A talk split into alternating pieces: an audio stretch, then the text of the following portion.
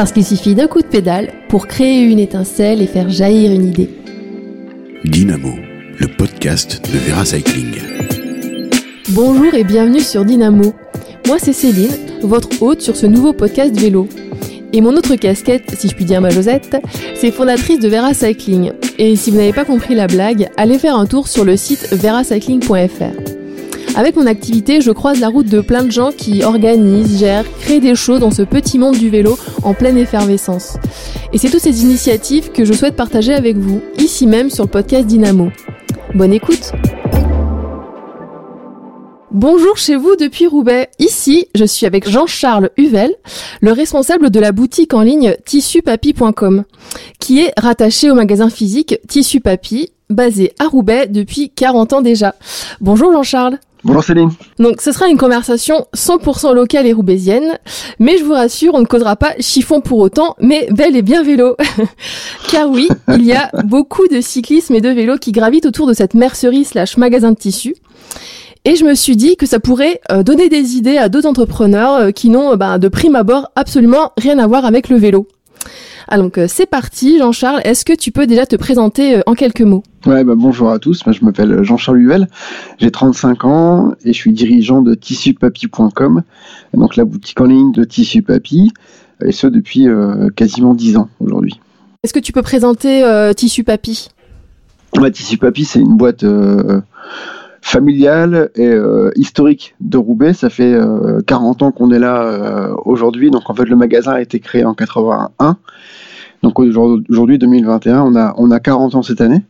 Et en fait, l'histoire de Papy commence bien plus tôt. Elle commence en 57 quand mon grand-père Gaetano Ferrante arrive de Sicile pour travailler dans les usines textiles de, Roubaix dès les premiers jours de travail euh, dans les usines de Roubaix et Tourcoing, il rachète les tissus à défaut de son patron, qu'il revend sur les marchés. Donc euh, l'histoire de Tissu Papy et tissupapi.com commence euh, bah, au milieu des 50-60 et sur les marchés. Pourquoi ça s'appelle Tissu Papy? Eh ben, tissu papy, parce qu'à une époque euh, où Roubaix était un carrefour euh, migratoire, dirions-nous aujourd'hui, il y avait des dizaines et des dizaines de, nationalités euh, à Roubaix, encore aujourd'hui, hein, mais à l'époque, personne ne parlait la même langue que son voisin. Donc il y avait les Italiens, les Espagnols, les Portugais, on rajoute par-dessus les Flamands, et après tout le Maghreb. Et eh ben, ça faisait un, melting pot incroyable. Et donc mon grand-père avait les cheveux grisonnants, donc on l'appelait Papy. Donc quand Papy était là, ben, on savait qui c'était Papy. Et puis bah, après, au moment de créer le magasin, bah, Tissu Papy euh, s'est fait tout seul. quoi. D'accord, donc ouais, déjà à l'époque, il y avait il y avait une grande mixité. Donc ça c'était du coup euh, bah, il y a 40 ans, c'était faut faire le calcul euh, C'était fin, fin, des années 70, début 80. D'accord, donc là il y avait encore euh, tous tous les marchés textiles Ouais ouais, bien sûr, ouais, il y, avait, il y avait encore du monde qui travaillait, il y avait encore beaucoup d'usines qui étaient là, même si la la crise euh, du textile commençait déjà à montrer le bout de son nez. Il y avait encore beaucoup d'usines qui tournaient à Roubaix, oui, ça c'est sûr. Aujourd'hui, euh, euh, il y a quand même plus de 120 sociétés, entreprises qui bossent sur le textile à Roubaix. Mhm. donc c'est quand même une densité costaud. Mais à l'époque, il y avait les usines mais qui ne sont plus là aujourd'hui. Ouais, c'est Roubaix est vraiment très connu pour le, patrimoine textile. donc voilà, donc ça a toujours baigné en fait dans tout ce qui est ouais, patrimoine roubaisien. Et donc toi dans tout ça, quel était ton parcours en fait avant Papy et depuis papy, en fait, comment bah, En euh, fait, ça commence euh, tout gamin parce que euh, à l'époque, ma maman travaillait au magasin et ben, elle n'avait pas forcément de nourrice ou quoi à l'époque, donc il y avait des jours où elle me prenait au magasin. Et en fait, je passais des après-midi complètes à traîner dans le tissu, quoi. Le magasin était au rez-de-chaussée et moi j'étais à l'étage, je jouais, je sais pas ce que je faisais d'ailleurs à l'époque, mais je jouais ou quoi. Je devais trier les bobines de fil ou je ne sais quoi. Et donc j'ai toujours traîné en fait dans, cette ambiance-là. Et après, j'étais euh, à Paris, donc moi je bossais pas du tout dans le textile. Hein. Je bossais d'abord en logistique ici. ensuite, euh, j'ai décidé de suivre ma passion pour le, sport automobile et le sport en général. Et je suis parti bosser euh, du jour au lendemain à Paris, où je travaillais en agence. donc tu as quitté un peu le navire ouais. Bah, j'ai quitté la région en fait. J'ai vraiment quitté la région en disant bah, il faut que j'aille voir un peu ce qui se passe ailleurs. Donc euh, j'ai rejoint l'agence DPPI, qui est une agence photo euh, et agence de, de, presse spécialisée dans le sport. Et là j'étais euh, au département euh, sport auto, sport mécanique. Et donc par ce boulot-là, j'ai fait, euh, je faisais l'Europe entière à travailler les photos. Donc photos de sport, et c'était extraordinaire de pouvoir faire de la photo de sport tous les jours, en fait, on faisait de la photo de sport. Donc ça, c'était vraiment cool. Comment t'en es venu à revenir euh, finalement euh, sur Roubaix? Bah, après, la- l'aventure parisienne euh, s'est arrêtée et je suis rentré en 2011 euh, dans le Nord.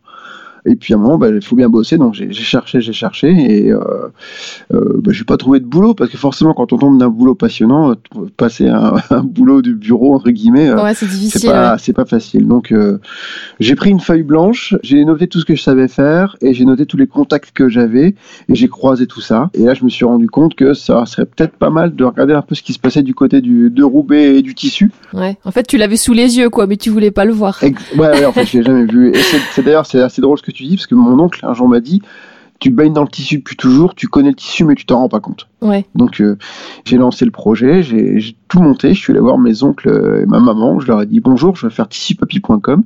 Ils m'ont dit ok, pas de problème, on t'ouvre les portes, mais tu te débrouilles.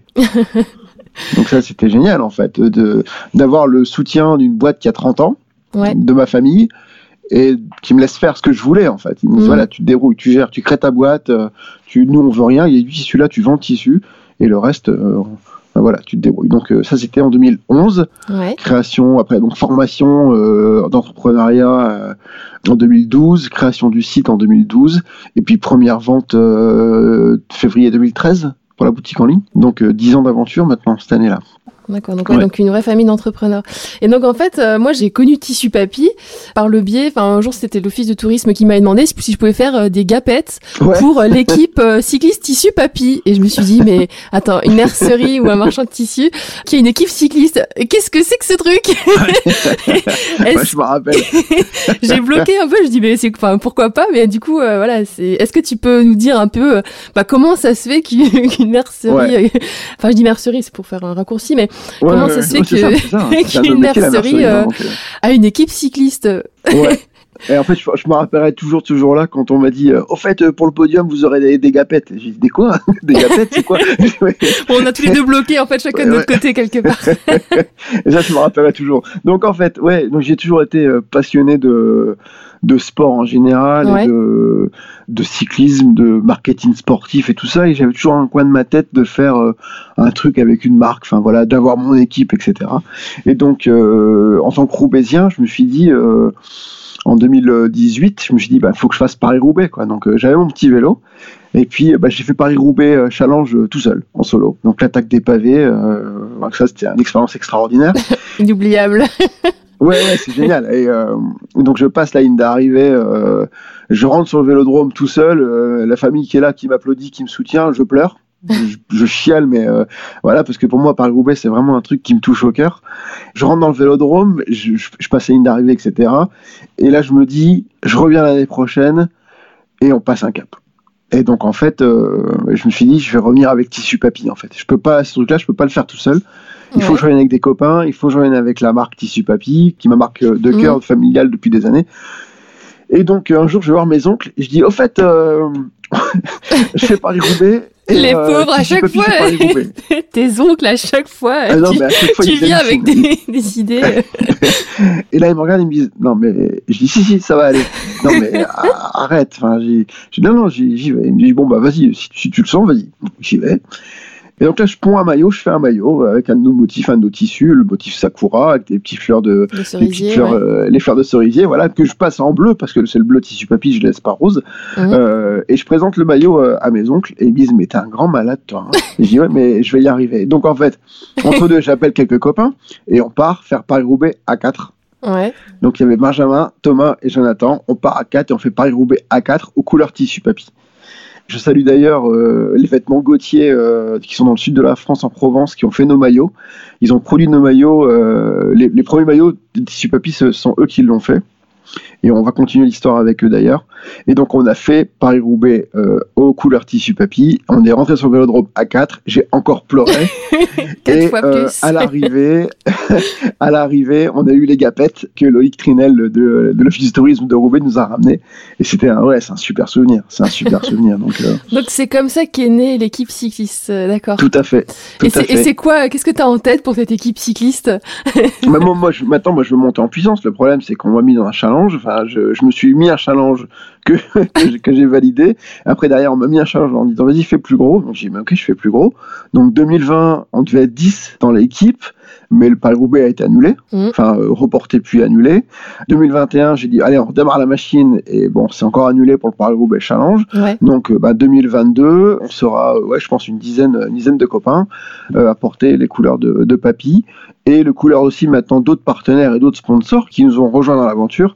Bah, parce que 10 personnes, il faut trouver des partenaires autres que nous, quoi. Donc euh, Ouais.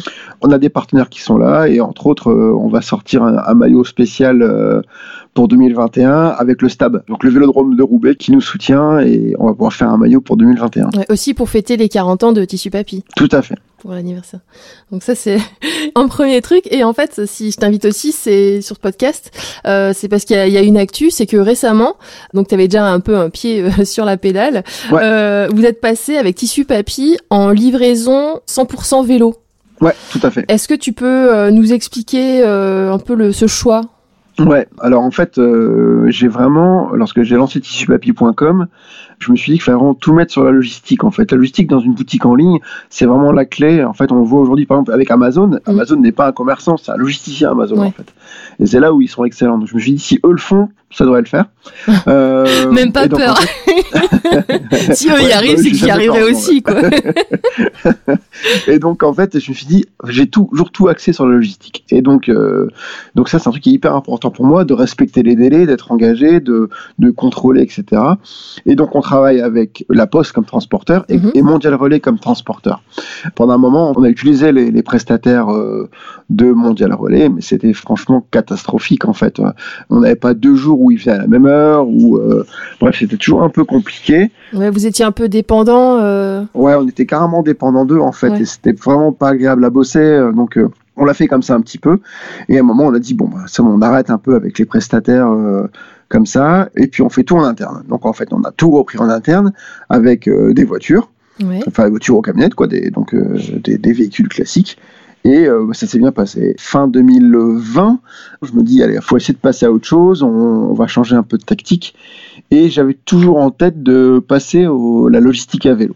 Donc euh, j'en parle un jour avec euh, Alexandre Garcin, qui est un des responsables de l'économie et de l'écologie, entre guillemets, à, à Roubaix. Je lui dis, j'aimerais bien faire une logistique à vélo. Il me dit, bah écoute, il y a, y a Alexandre qui cherche à se développer, rentre en contact avec lui. Et donc je rentre en contact avec lui. Le mec me dit, euh, je veux me lancer euh, sur la logistique à vélo, mais j'ai pas de clients, j'ai rien pour me lancer. euh. Et donc en fait, on en parle un peu, on échange, on se voit deux, trois fois, on s'appelle, etc. Et à un moment, je lui dis, écoute, t'as pas de clients, je serai ton premier client. Donc il me dit, bon, bah on y va Je dis, ouais, on y va, c'est parti. Donc en fait, en deux mois, on a arrêté, nous et la logistique ici en interne, et on est passé sur une logistique 100% à vélo. C'est-à-dire que tous les jours, Alexandre passe à 17h avec son vélo, Ouais. il récupère tous nos colis Mondial Relais et il va les porter chez Mondial Relais AM. En fait, on a la chance d'avoir l'ag- l'agence régionale de Mondial Relais qui est à 5 km de chez nous. Ah oui, c'est Donc oui. à vélo, ça se fait très très bien. Ouais, bah oui. Ça se fait très bien. Donc en fait, c'est c'est à partir de ce moment-là qu'on s'est dit ben, c'était carrément jouable. Et puis c'est parti. Donc ça, on a lancé ça mi-décembre et tout va bien depuis. En fait, t'as pas investi dans un vélo ou embauché quelqu'un. Non, C'est t'as aidé quelqu'un d'autre, finalement, un autre entrepreneur à se lancer aussi. Ouais, tout à fait. En fait, moi, c'est aussi ça qui m'intéressait, c'était de pouvoir dire à quelqu'un, écoute, tu montes ta boîte, je te soutiens, je t'aide, je suis ton premier client. C'était aussi euh, pour moi une grande fierté de pouvoir dire à quelqu'un, bah voilà, moi je t'aide, quoi, je te soutiens. Oui, en Donc, plus, toi, t'as un flot de commandes bah, régulier. Enfin, c'est quotidien, quoi. C'est pas euh, de oui, temps en temps un pli ou un non, truc. Non, non, c'est vraiment euh, ouais. pour pousser vraiment la chose au, au plus loin. J'ai supprimé il y a quelques années euh, les sacs de plastique pour gérer les colis que m'avait demandé euh, Mondial Relais. Moi, j'ai dit moi le plastique c'est même pas la peine, c'est impossible pour moi. Par contre, vu qu'on est une boutique en ligne qui est spécialisée sur la toile de jute, nous on a des on a des sacs de jute, on en vend du sac de jute. Mhm. Donc je me suis dit on va tout gérer nos flux de colis avec nos sacs de jute. Donc en fait tous les jours, Alexandre passe et récupère nos sacs de jute plein de colis et va les déposer chez Mondial Relais. Ah oui, c'est pas euh, chaque colis qui est emballé. Il y a c'est encore dans des, dans des enveloppes euh, euh, Ouais, standards. en fait, on- on a des enveloppes standards, Oui. en fait, inviolables, Ouais, oui. qui sont elles-mêmes stockées en, en, en sac de jute. D'accord, ok. Et euh, comment vous faites? Parce qu'en fait, il y a, il y a à la fois bah, les, les, les colis euh, de taille standard, et après, vous gérez aussi des rouleaux de tissu, non? Ouais, tout à fait. Et ça, finalement, c'est ça, enfin, c'est en grand fait, un rouleau de tissu. ça fait quoi fait, 1m50, 2 mètres? Ouais, 1m50. 1m50, c'est la norme, en fait. Donc, euh, on, a, on a fait des essais avec Alexandre. On a fait, on je me rappelle, un samedi après-midi, on a, il est venu au, au dépôt et on a tout testé. En, en fait, ce qui allait rentrer en rouleau, ce qui allait rentrer en colis, ce qui allait rentrer en plaquettes de tissu. On a tout testé, si bien qu'aujourd'hui, on a une, une, une communication qui est quotidienne avec Alexandre et on lui dit en fait ce qu'il doit prendre euh, au jour le jour. Soit il prend le vélo, le vélo Ouais. cargo, soit il prend le vélo cargo plus la remorque. D'accord. Ah, donc il a une remorque spécifique. Ouais, euh, Il y a une remorque spécifique et dans la remorque spécifique, le rouleau rentre. Donc la, de souvenir, la remorque fait 60 de large sur 1m55 ou 1m60 de long. Donc nos rouleaux rentrent parfaitement. C'est quoi la, la marque de, de la remorque? J'ai un auditeur qui me demandait par rapport à la logistique, euh, si vous avez hésité entre plusieurs marques ou... En vélo, il, est, il a un double, je crois que c'est un 12. Un 12, Je ouais. la marque c'est un 12, voilà. Et en remorque, il a une Carla Cargo qui vient d'Allemagne. C'est incroyable. Cet ensemble est vraiment incroyable. Ouais, le truc c'est que ça pèse rien, ça bouge presque tout seul, quoi. C'est, euh, Ouais, tout à fait. Tout à fait. Ça a l'air d'être euh, vivant presque comme type de carriole. ouais, c'est quand même, on porte quand même 250 kilos par jour. hein. donc, euh, Ah oui. Et il fait ça en, en un aller à chaque fois ou il fait plusieurs ouais, on en allait. euh, on a de quoi aujourd'hui charger euh, notre flux euh, complet. On n'a pas encore euh, atteint 50% quoi, de, de sa capacité. Donc c'est, on a de la marge. On a beaucoup beaucoup de marge et c'est parfait. C'est parfait. ouais, très bien. Et du coup, tu avais eu de, de l'aide pour ce projet. Donc, tu m'avais dit que tu étais allé voir quelqu'un de, de la mairie. Ouais, Est-ce que tu as eu d'autres aides, comme, enfin, je sais pas, du soutien, un financement par la ville ou un organisme Non, pas du Non, tout. Non, non. T'es pas allé c'est- chercher euh, On a l'habitude de tout faire en interne, et de se débrouiller. D'accord. Et euh, enfin, je pense, enfin, je sais que tu écoutes tous les épisodes de Dynamo avec assiduité. T'as dû, Ouais. dû entendre l'épisode sur euh, les boîtes à vélo? Bien sûr, ouais, ouais, bien sûr.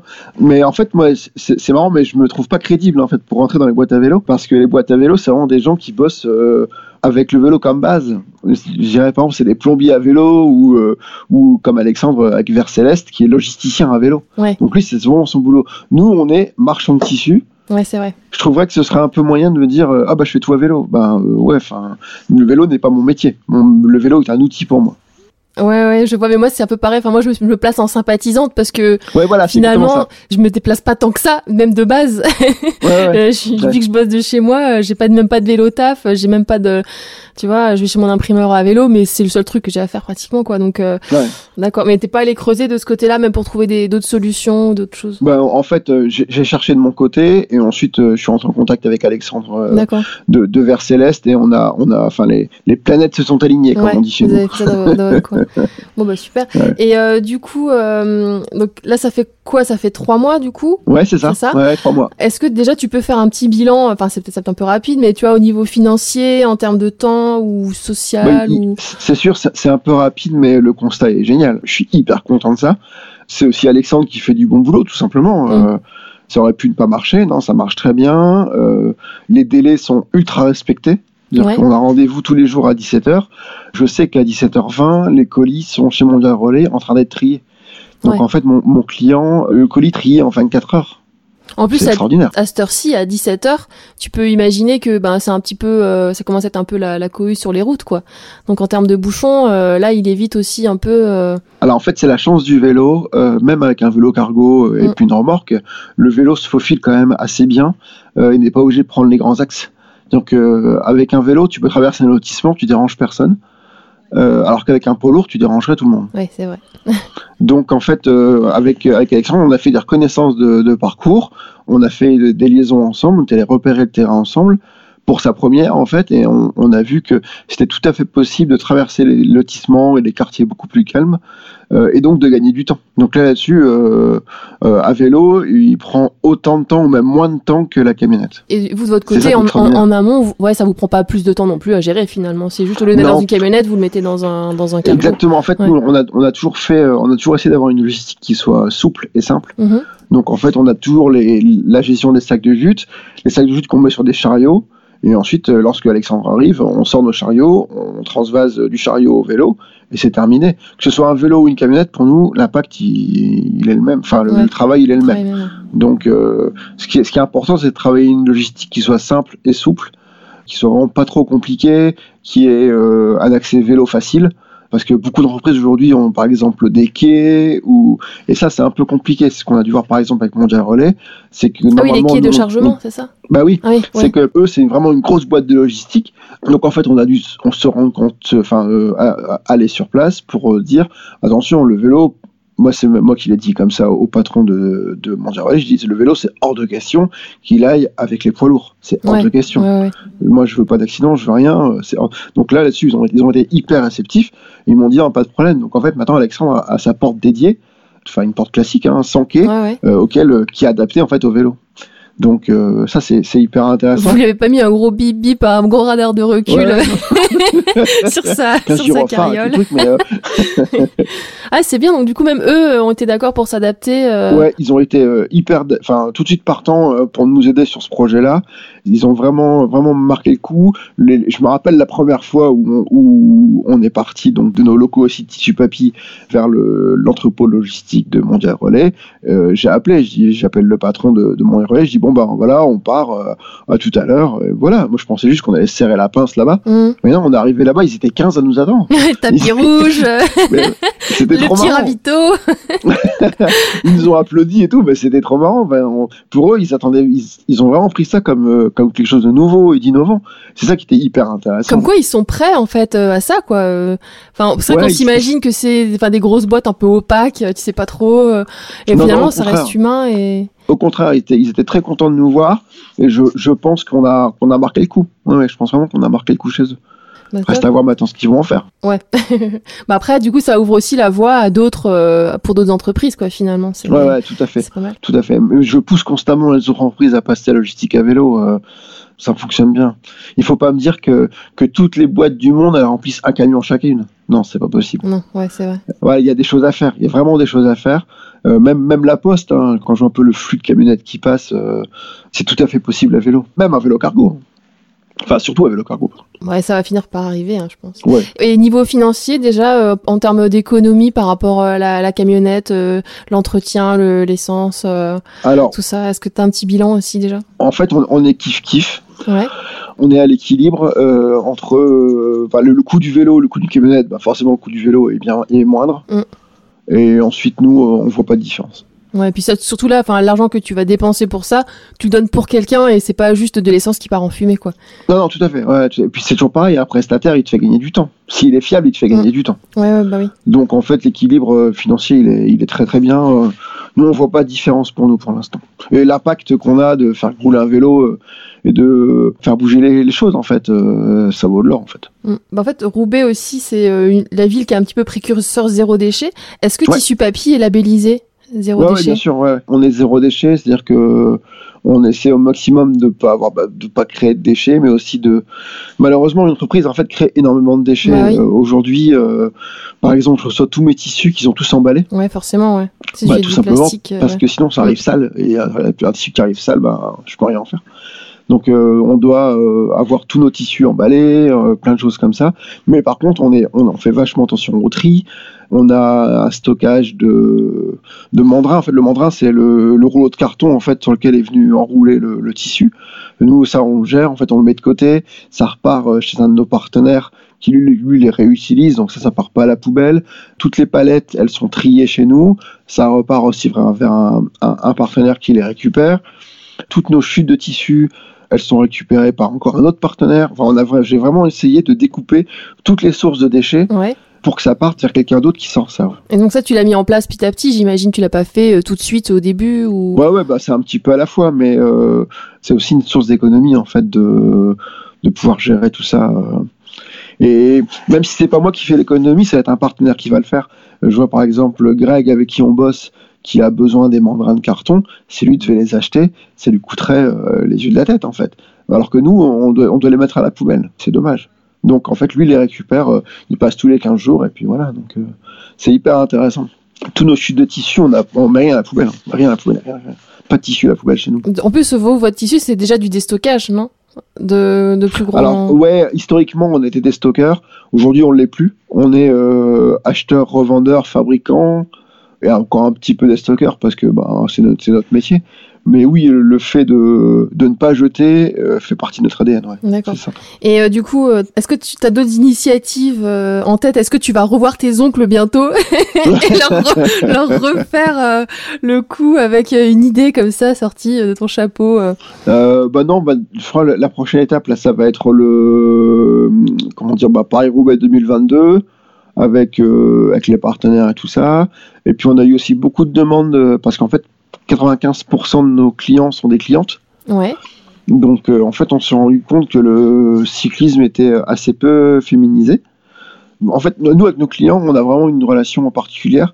C'est-à-dire que on fait une sortie à vélo avec les copains, on va partager la photo sur le compte Instagram de, de, de Tissu Papy, quoi. Ça fait vraiment partie de.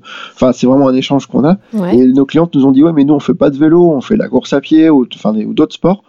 Donc en fait, pour 2021, on va sortir aussi une série de, de maillots de running Ouais. pour nos clientes qui courent plus facilement qu'elles ne font du vélo. Quoi. Donc euh, c'est une façon aussi de, de remercier nos clientes, de pouvoir porter nos couleurs. Quoi. Donc euh, Ouais, bah zut, Josette va devoir se mettre à pédaler un peu plus et à courir. Je vais devoir m'y remettre.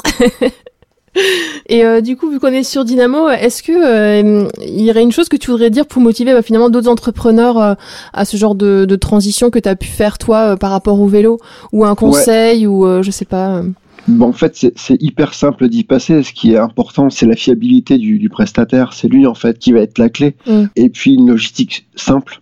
Ouais. Faut pas que ce soit trop compliqué. Donc toi tu, quoi. Si- toi, tu conseilles vraiment de, enfin, parce que tu disais tu fais tout en interne, mais finalement ça pour ça tu préconises quand même un prestataire qui va vraiment euh, faire que Ouais, ça et ouais, dont c'est son métier. Tu vas pas réinventer toi euh, la logistique Non. vélo. En fait, j'ai toujours dit, depuis toujours, chacun son job, chacun son métier. Euh, moi, mon métier, c'est de vendre du tissu et de tout faire pour que mon client soit satisfait. Si en plus, euh, ça peut être dans une démarche un peu plus, euh, j'aime pas ces mots, mais une démarche un peu plus verte ou plus efficiente, euh, ça me plaît, ça me va. Donc, en fait, il y a, il y a plein d'outils à prendre en compte pour ça. Et oui, le fait d'avoir un prestataire spécialisé, ça aide, ça aide beaucoup. Ouais. Et ça nous fait gagner du temps, en fait. Ouais bah oui. Parce que si on fait tout en interne, on va tâter, on va aller à tâton, on va essayer, on va dire non, ça marche pas. Alors qu'un pro du cyclisme, enfin du, la- du cyclisme logistique, ça marche vite, ça marche bien quoi. Ouais. Donc ouais c'est ça, il faut, faut faut bien s'entourer, faut trouver le bon les bons prestataires Ouais. pour. euh, ouais, Après, je suis dispo hein, s'il y a des, des gens qui ont des questions. euh, Ouais, bah justement, avec euh, plaisir, j'y réponds. ouais. j'allais te dire, bah, pour conclure, euh, je sais pas si tu voulais encore rajouter euh, quelque chose par rapport euh, à ce sujet-là. Enfin, si tu pouvais dire finalement aux gens euh, de comment ils peuvent te trouver pour te suivre par rapport à Tissu Papy. S'ils veulent te Tissu contacter. Papy, bon, on est sur tous les réseaux sociaux possibles, imaginables, on est Ouais. partout. Donc, euh, entre autres, oui, il y a le, le compte Instagram qui est assez actif, le compte Twitter qui est assez actif, donc c'est juste Tissu Papy. Et après, pour la partie euh, vélo, il y a Papy Cycling. Et Papy Cycling, on est dispo sur Insta. Et ça, c'est le compte 100% vélo. Et puis, on a notre site internet euh, papycycling.com. Et pour te contacter toi, s'ils ont des questions euh, par rapport à, à une transition sur euh, LinkedIn ou? Ouais, il y a LinkedIn, Jean-Charles Ouais. Huvel. Et puis, je suis aussi pas mal dispo sur Twitter. D'accord. De toute façon, je remettrai tous les liens sur l'article lié à l'épisode. Bon bah super. Avec plaisir. Bah, c'est chouette en tout cas ouais, de voir que ouais finalement, enfin peu importe le métier, euh, on peut faire euh, une transition vers le vélo, mais finalement c'est quand même chacun son métier quoi. bah, ouais, c'est comme ça que je vois la chose. Ouais, Après, il y, ouais. a- il y a différentes écoles. hein, non mais, bien euh, sûr ouais, c'est un petit peu pour faire la ouais la, la Mais conclusion. le- c'est des métiers assez atypiques. euh, le, le vélo, enfin, on voit énormément de- de- d'entreprises euh, qui se développent sur le vélo. C'est une très très bonne chose. Mais le vélo est un truc assez précis quand même. hein, euh, donc dans ces cas-là, je pense que un, un prestataire extérieur euh, est pas mal. Et après, même plus simplement, le fait de prendre son vélo et d'aller à la poste pour déposer son courrier.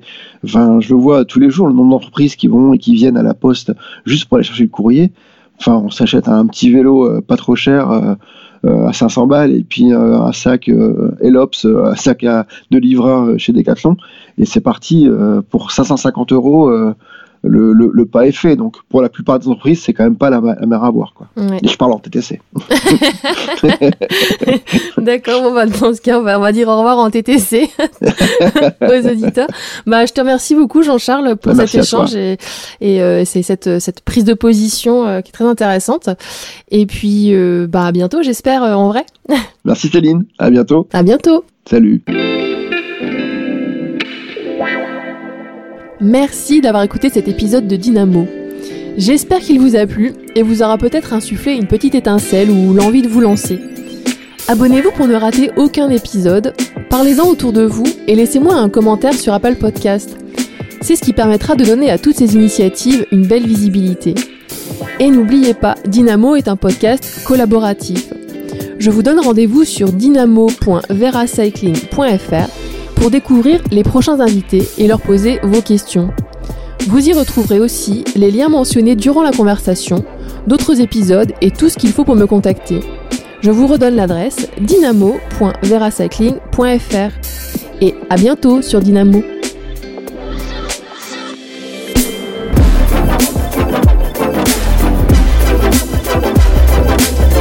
Dynamo, le podcast de Vera Cycling.